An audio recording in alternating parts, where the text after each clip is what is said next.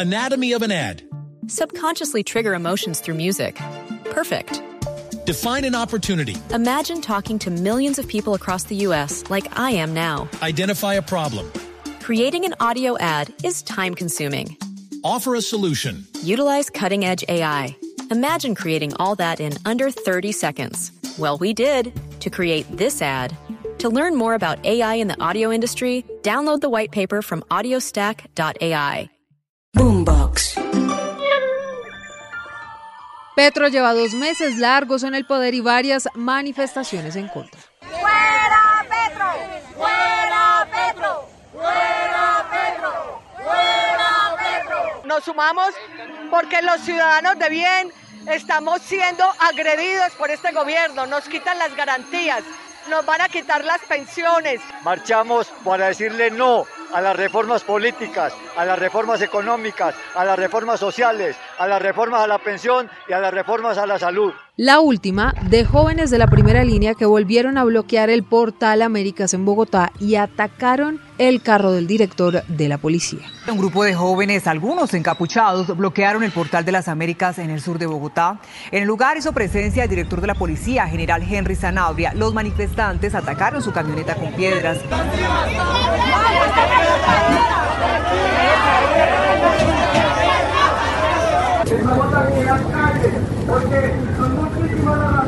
Lo cierto es que está creciendo el descontento de los colombianos, muchos con los bolsillos rotos por una carestía cada vez peor, otros pensando en la reforma tributaria y el futuro económico del país, y otros tantos viendo con preocupación los mensajes encontrados del gobierno Petro.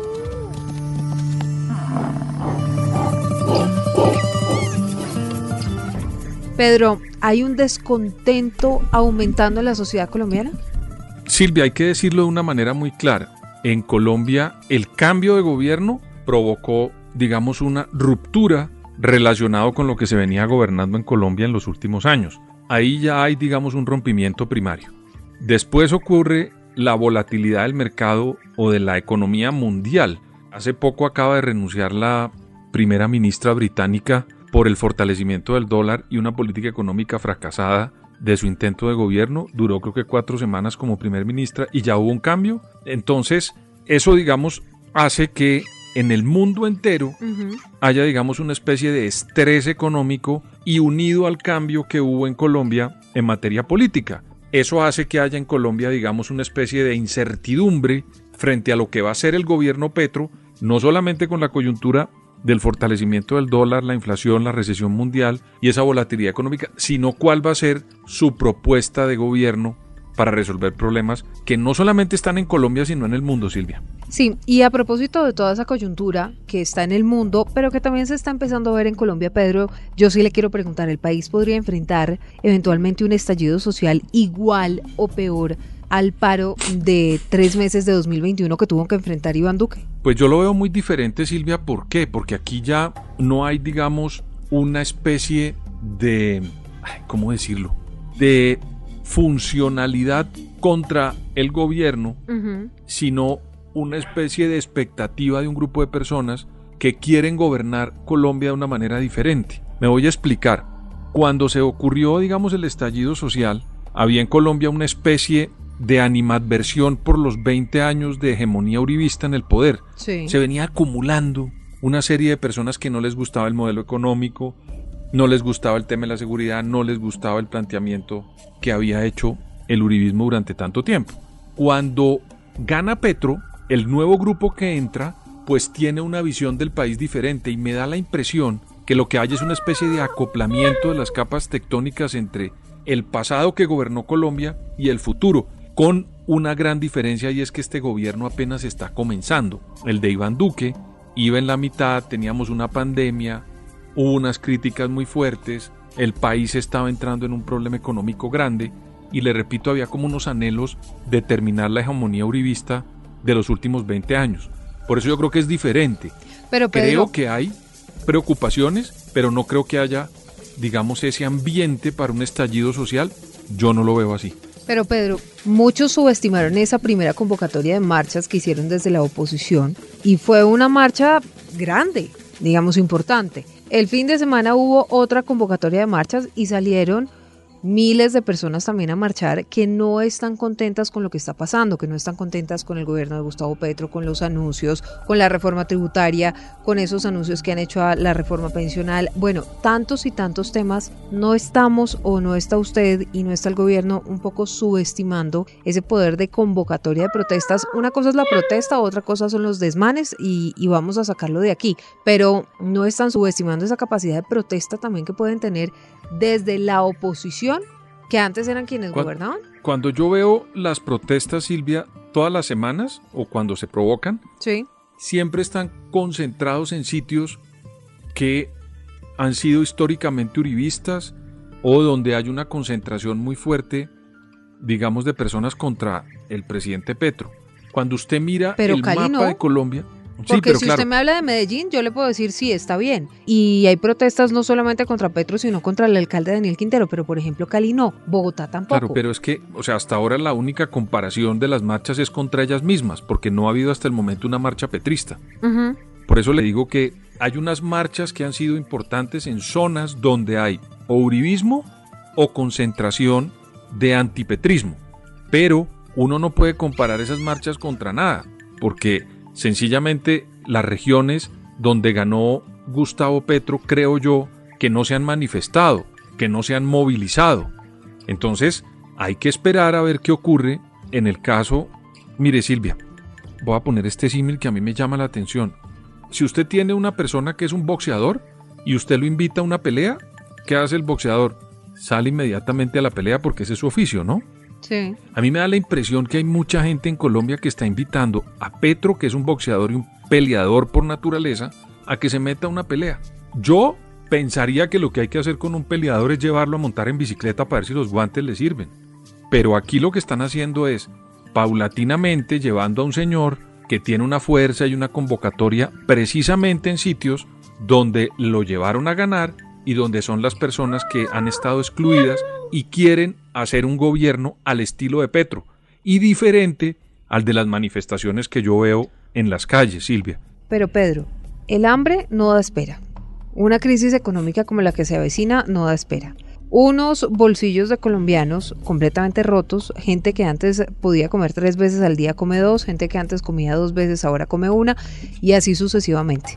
Con una situación tan compleja de carestía, de inflación, la gasolina por las nubes, la electricidad, vuelvo y le pregunto, no importa si esas personas votaron por Gustavo Petro o no, pero es que más allá de votar por Gustavo Petro es una gente cuya situación económica cada vez está empeorando más. Silvia, esto que usted me está describiendo parece que como si Petro o el gobierno de Petro estuviera gobernando el país hace tres años.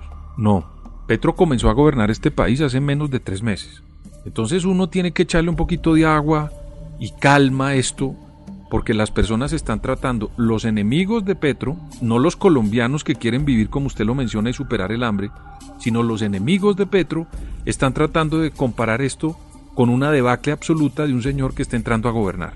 Y en eso todos, Silvia, tenemos que bajarle un poquito a la temperatura. Sí. Porque si nos ponemos en esa línea de pretender que un señor resuelva los problemas de hambre, No, pues no arregle el problema cambiario, entonces, por eso le digo, vamos por partes y me da la impresión que a este gobierno hay que comenzar a hacerle críticas cuando sea el momento, no ahora, porque si lo hacen ahora, van a llevar a un boxeador a un ring que es donde siempre ha estado boxeando. Ok, entonces Petro usted dice... lo que le gusta, Silvia, es que le pongan una pelea al frente, que era también dentro de su campaña, dentro de su lógica, el señor Trump también gobernó ese país, como a punta de un Twitter y peleando con una cantidad de gente que lo llamaba la pelea. Anatomy of an ad. Subconsciously trigger emotions through music. Perfect. Define an opportunity. Imagine talking to millions of people across the U.S. like I am now. Identify a problem. Creating an audio ad is time consuming. Offer a solution. Utilize cutting edge AI. Imagine creating all that in under 30 seconds. Well, we did to create this ad. To learn more about AI in the audio industry, download the white paper from audiostack.ai.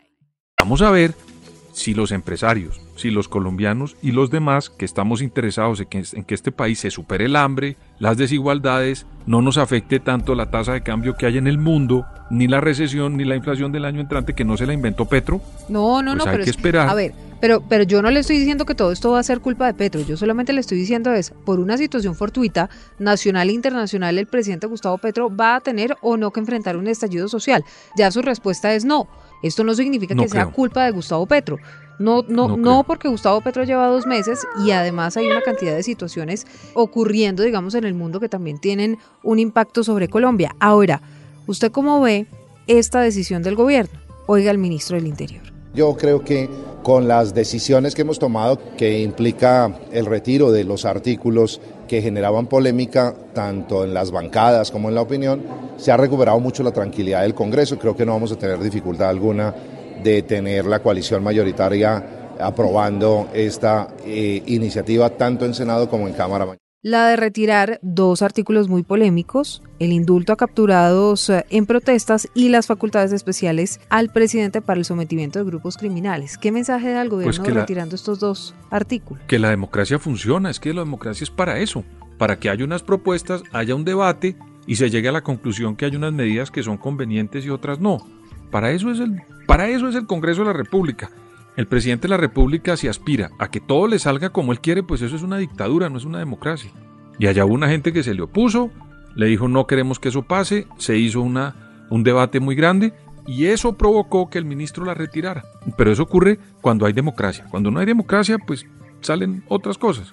Pero Pedro, fíjese que Ariel Ávila, que es ponente del proyecto, dice que igual van a cumplirles a los jóvenes de la primera línea, oiga. Vamos a cumplir la palabra a nuestros jóvenes de decirles que aquellos que cometieron algún error van a tener una segunda oportunidad, pero habrá que darle tiempo de discusión. Entonces ya no es en el proyecto de ley de orden público, digamos, o en el proyecto de paz total, sino que van a ver Pero la manera era de presentarlo tenían. por otro lado. Es que eso era lo que tenían que haber hecho, Silvia. Esa ley 418 está hecha para un conflicto en Colombia que hoy ya no existe. Esa ley fue hecha, Silvia, para las negociaciones y los procesos de paz, como el de las FARC, el del EN, el del M19, ese- digamos ese tipo de conflictos. Pero los otros, que son como los de la primera línea, los señores que están por allá en la Nueva Marquetalia, el clan del Golfo, las disidencias, esos señores tienen otra dinámica a los que hay que hacerle otra ley si queremos resolver el conflicto con ellos. Pero esta ley, la 418, no está hecha, en mi opinión, para ese tipo de negociaciones, para ese tipo de conflictos, porque así como todo cambia, Silvia,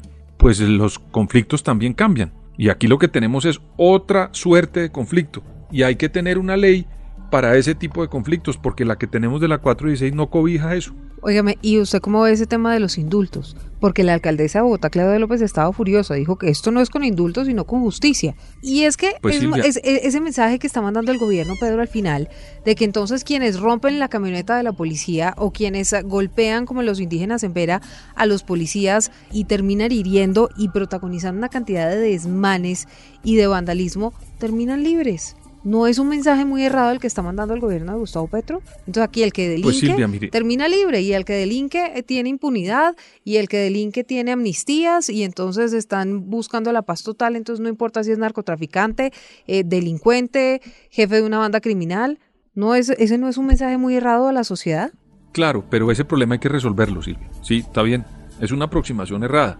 Pero entonces ah, resolvamos el problema, porque los señores de la primera línea están ahí, porque los señores de las disidencias están ahí, porque los del clan del Golfo y todos los demás están ahí. Y este gobierno ganó con el compromiso de resolverlo. Vamos a ver cómo lo resuelve. Y para eso es donde están las instancias de tratar de ver cuál es la mejor camisa donde pueda caber esa nueva dinámica de los conflictos. A mí no me parece malo que el gobierno haya tenido que retirar eso, sino que abre la puerta para ver cómo lo resolvemos. En ese conflicto que se ha enfocado en la primera línea, porque como en, en Colombia nosotros somos bogocentristas, todo lo de Bogotá, digamos, es una cosa importantísima y lo demás parece que no fuera importante. Ese problema de la llamada primera línea debería estar acompasado de una protección a la última línea. Le voy a explicar. Uno veía las imágenes de todos los colombianos mirando a los señores que estaban en la primera línea y nunca nadie se preocupó por averiguar cómo estaban afectando a los de la última línea, es decir, la gente que vivía en esos sitios, la gente que tenía que soportar que sus locales nadie fuera, que se deprimiera la economía y la venta de sus locales, que nadie quisiera comprar una casa en esas zonas. Si el gobierno, perdón, si la coalición y el doctor Ávila y el doctor Bolívar quieren hacer un proyecto de ley para resolver el conflicto de la primera línea, también tienen que tener en cuenta lo que yo llamo la última línea, porque esa gente también vive en esas zonas. Entonces, ese conflicto que se provocó en Colombia, en Bogotá, de la primera línea sobre todo, y en otras zonas del país, pero vuelvo y repito con el bogocentrismo nuestro, pues hay que mirar cómo uno logra conjugar en un nuevo proyecto los de la primera línea con lo que quieran hacer o lo que se logre hacer, pero teniendo en cuenta la última línea, Silvia, para que no hagamos una ley y terminemos afectando a los señores que vivían en esas zonas y se vieron terriblemente afectados durante ese conflicto. Le hago una última pregunta que me llama la atención. ¿Cuánto tiempo de espera hay que darle a Gustavo Petro? Y se lo pregunto simplemente porque fíjese que Gabriel Boric no lleva mucho tiempo y ya tuvo que enfrentar protestas. Es decir, yo Claro, entiendo pero- que usted Silvia, desde la teoría le diga a la sociedad que tienen que esperar porque nada de esto es culpa de Gustavo Petro y que hay, hay que darle un compás de espera. Pero una cosa es la teoría y otra cosa es la realidad. No Claro, sé si sea el mismo caso de Gabriel Boric, pero La diferencia con Gabriel Boric es que allá hubo una convocatoria de una constituyente y él tomó esa constituyente como caballo de batalla para ganar las elecciones, es decir, metió una constitución en un debate político, que es el peor error que puede hacer cualquier sociedad. La constitución hay que hacerla y reformarse en frío, no en caliente, porque si se hace en caliente cometen muchos errores. La constitución del 91 de Colombia se hizo en frío, no se hizo en caliente, ahí no había ninguna campaña política de por medio cuando ya se había decidido quiénes iban, cómo iban y qué tenían que hacer en, ese- en esa vaina y ninguno se metió a apoderarse en la constituyente de los candidatos en el 91, se hizo en frío. Eso fue una gran ventaja. Esta constituyente de Chile no, se metió dentro de la política y ese fue uno de los errores del Mm, presidente ok. Boric. En Colombia, voy a decirle cuál es el tiempo de espera. Pues Silvia, por lo menos esperar a que salgan proyectos de la legislatura. Es Ok, que no han salido. ok. Miren, ni siquiera la reforma tributaria ha salido. no están en un conclave esa para tiene ver mensaje cómo de la van a urgencia. modificar. Claro, pero después es una democracia. Es que, ¿qué quieren? ¿Que venga el señor Bukele o el señor Ortega aquí a. Colombia? Usted vio las imágenes del nuevo, del nombrado por tercera vez premier chino que sacó a un señor con unos escoltas del Congreso ese chino que tenían. Sí, ¿Eso es lo que quieren en Colombia? Bueno, pues si eso es lo que quieren, listo. Pues esto es una democracia y hay unas cosas que se tienen que debatir y en unas ganará el gobierno y en otras perderá el gobierno, en unas ganará la oposición y en otras perderá la oposición. Es la democracia. Bueno, entonces por ahora, descartado estallido social, descartadas protestas masivas en contra del gobierno de Gustavo Petro, hay que darle un compás de espera y pues amanecerá y Y veremos que no se entonces pongan a en este llevar a un boxeador a una pelea de boxeo, Silvia. Llévenlo a montar bicicleta con guantes. Y ahí ustedes uno ve cómo se mueve Petro. Pero si llevan un boxeador a un ring a pelear, qué cosa. Lo veo Déjenlo con calma. por segunda vez consecutiva petrista. Hágame el favor. No. ¿Y por qué mejor, y por qué mejor no me dice que me ve ciclista o No, boxeador? No, pero ni lo uno así. ni lo otro, o pacificador más bien, Eso puede ser la siempre, palabra. Siempre pacifista, siempre pacifista. Bueno, señores, recuerden seguirnos en todas las plataformas de audio, Boombox, Spotify, Apple Music, mejor dicho, nos encuentran en todas partes, activen la campanita de las notificaciones para saber cuándo hay un nuevo episodio de estos zorros y erizos, don Pedro Viveros analizando la realidad, sí, que nos toca vivir día a día con los políticos colombianos.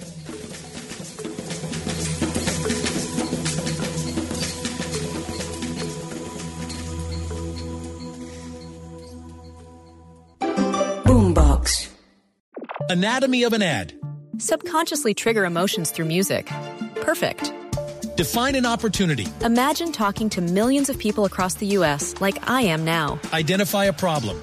Creating an audio ad is time consuming.